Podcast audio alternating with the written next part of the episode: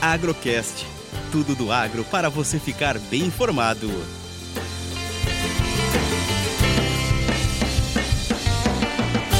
Fechamento semanal café e dólar da mesa de operações da Minas Sul.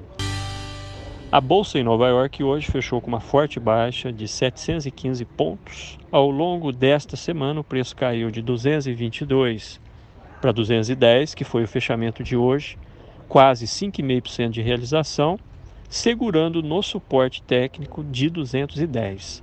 O próximo suporte está na casa de 200. Com o dólar em alta e ausência de frentes frias, é possível que o mercado vá tentar quebrar o suporte de 200 em poucos dias. O dólar trabalha mais um dia em alta, cotada a 5,08.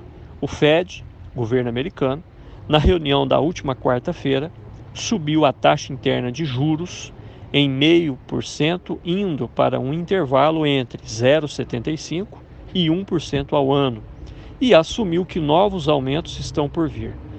Isso trouxe mais procura pelo dólar, fazendo o câmbio subir.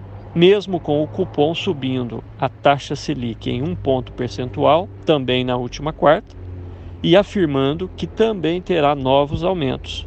Mesmo assim, o dólar continuou subindo e tem uma tendência de voltar a 5,20 nos próximos dias. O Ibovespa também tem sofrido com o impacto do dólar. Aliás, o Ibovespa está intimamente relacionado ao movimento cambial no mundo todo. Nesta semana, o índice caiu de 108.300 para 104.700 com uma tendência de descer abaixo de 100 mil pontos, que é o suporte técnico. O café fino fecha a semana em torno de 1.250, no mercado futuro também em torno de 1.250. Produtores estão aguardando uma melhor definição da safra 22, que já iniciou a colheita, para ofertar mais café. O foco está na safra 23, que tende a ser melhor em termos de produ produção. Isso se não houver contratempo agora neste período de inverno.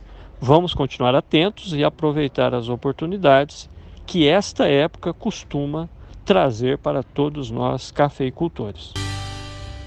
Eu sou Eberson Sastre, um excelente final de semana para todos nós.